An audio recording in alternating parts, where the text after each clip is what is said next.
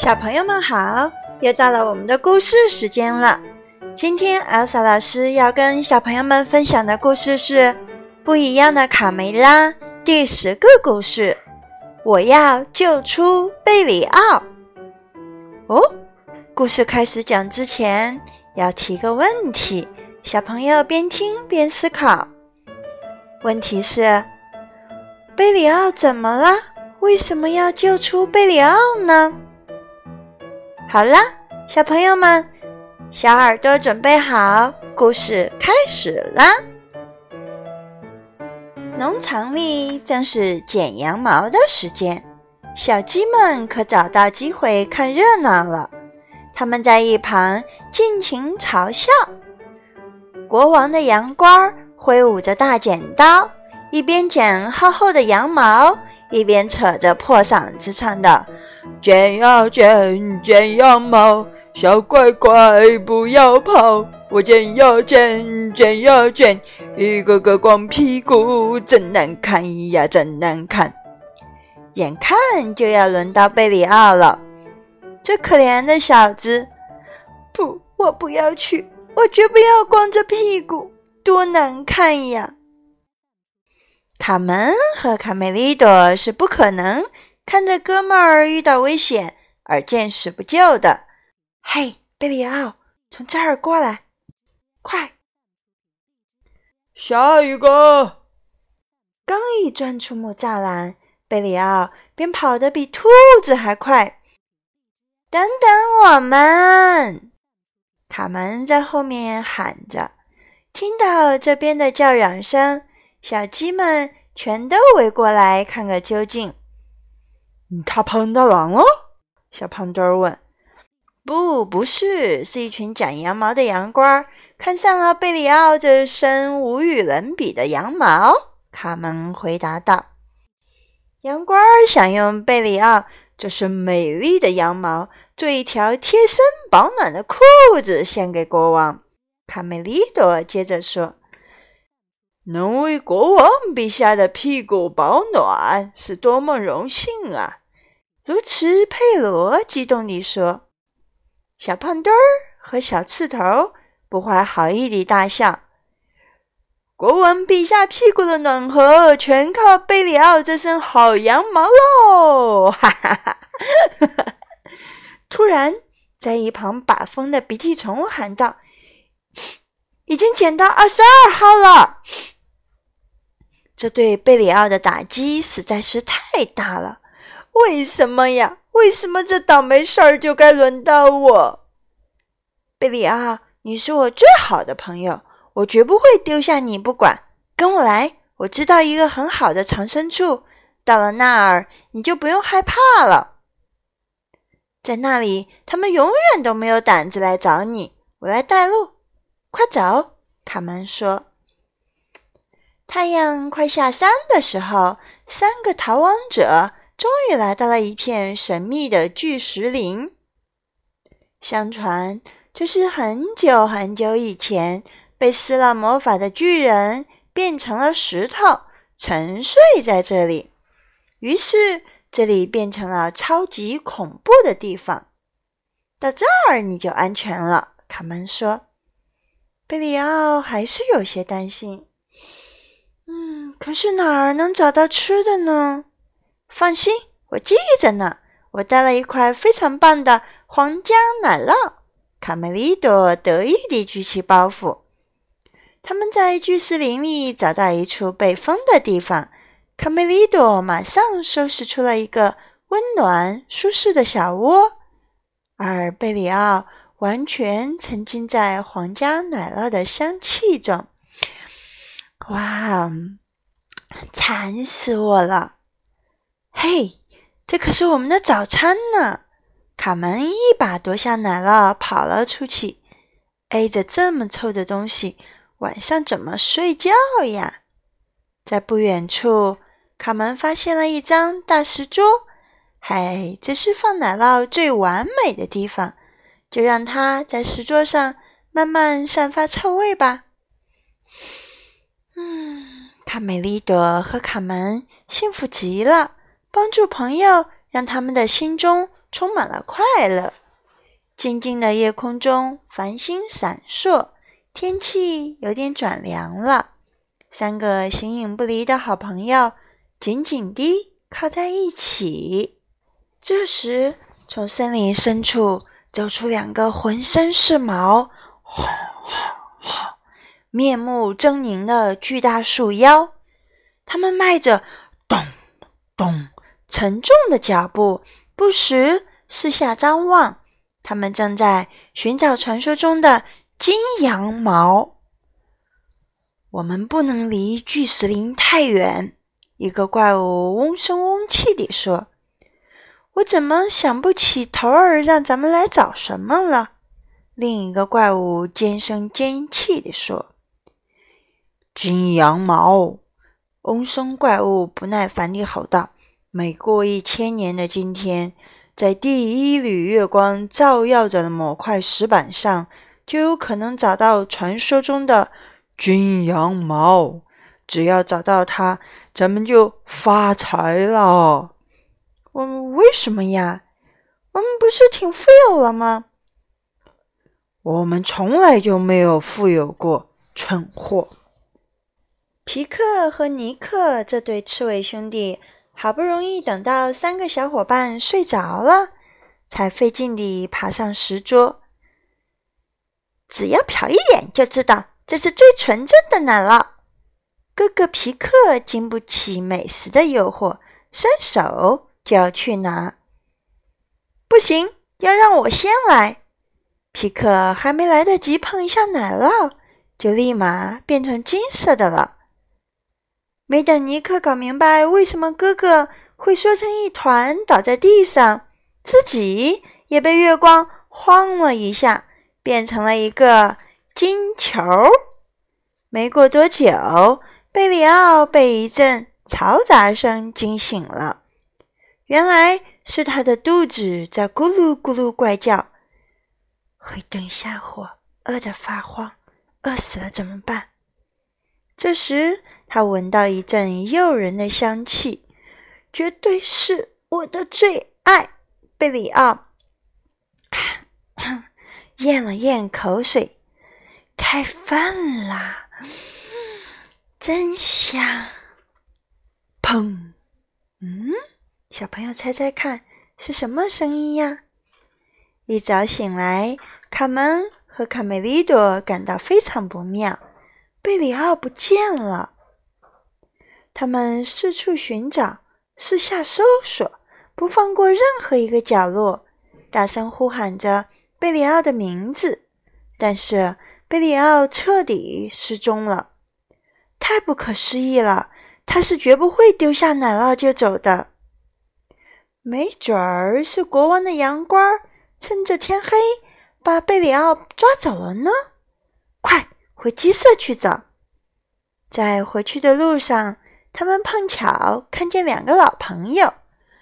我的天哪，皮克、尼克，你们怎么都变成了金色的了？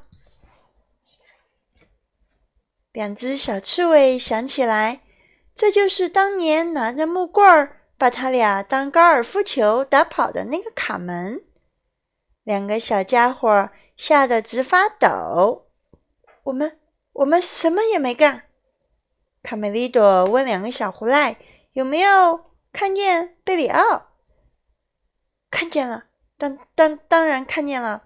他也跟我们一样倒霉，碰了一下那道奇怪的月光，就倒在石桌上，变成了金色的。后来太可怕了。弟弟尼克接着说：“不知从哪儿跳出两个恐怖的树妖，他们把贝里奥装进一个口袋，还要说把最爱吃的羊后腿。”留着明天的晚餐。恐怖的树妖！我的天，贝里奥被绑架了！卡门和卡梅利多同时大叫起来：“骗你是小狗！”两个小无赖一起说了这么一句话。好了，再见！我们要回凡尔赛宫去，回到我们过去生活的城堡。再见了，乡巴佬！怎样才能树妖的魔掌里救出可怜的贝里奥呢？卡门和卡梅利多第一次感到这么无能为力，他们决定，嗯，尽快赶回鸡舍，和大家一起想办法。大家听到这突如其来的噩耗，都惊呆了。怎么办？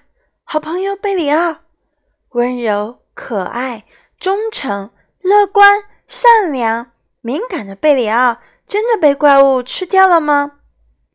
卢奇佩罗尽力安慰着卡门和卡梅利多，小鸡们哭作一团。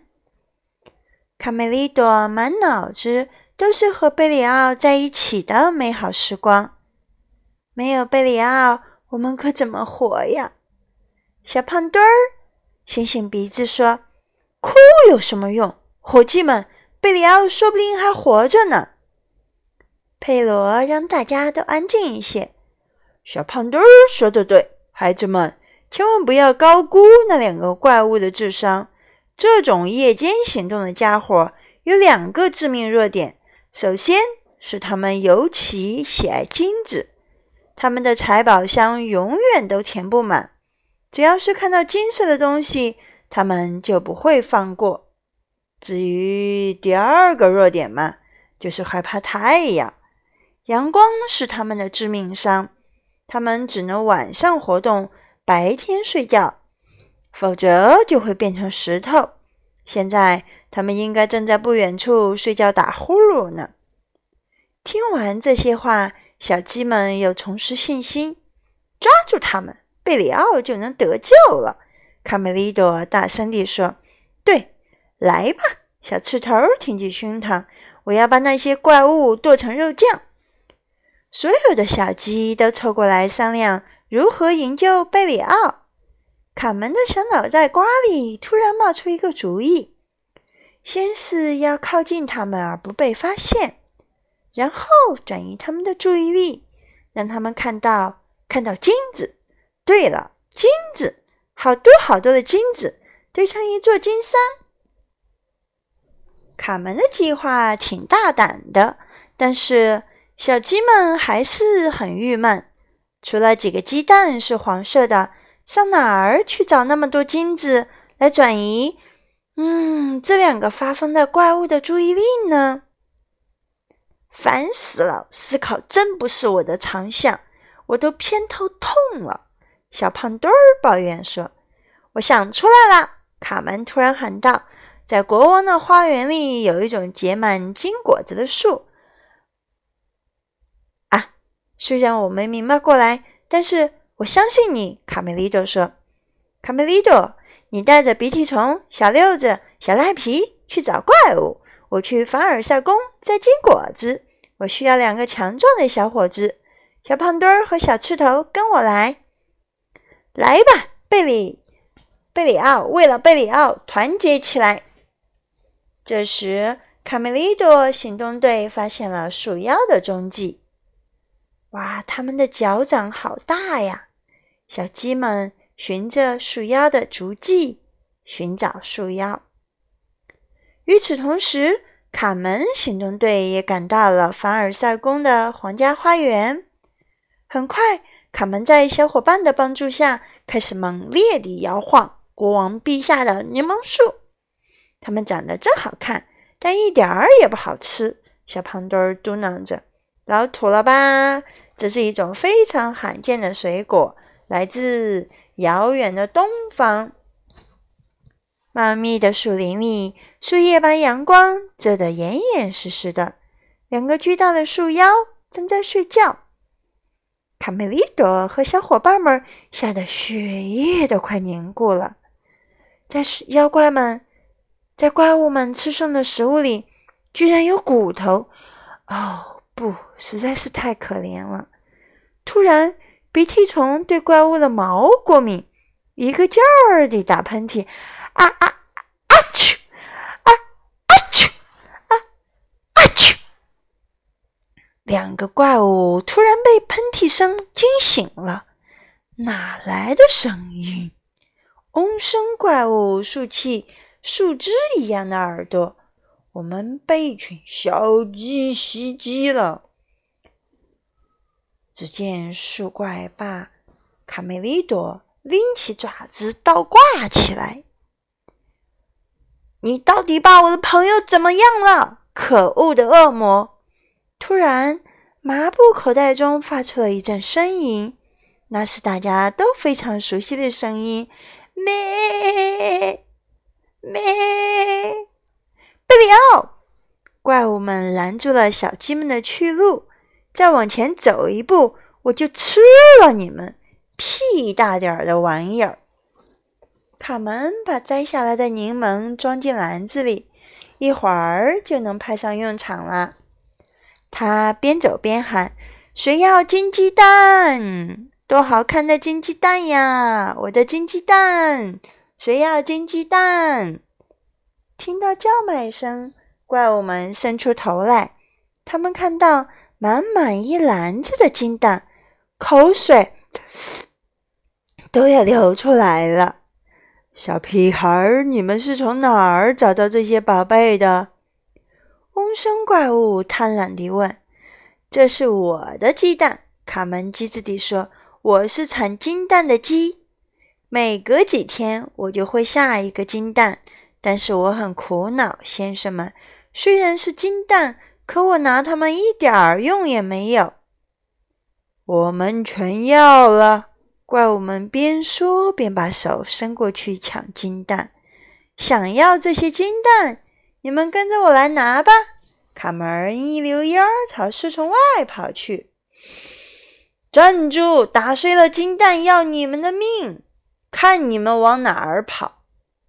混乱中，怪物们没有刹住脚，跟着卡门冲出了树林，一下子暴露在阳光下。啊！啊！阳光，两个怪物瞬间变成了石头。小六子警惕地监视着怪物们的动静。卡梅利多赶紧解开装着贝里奥的袋子。贝里奥，卡梅利多，我还以为再也见不到你了呢，我的小鸡。你还好吗？没关系吧，我的小羊。我的妈呀！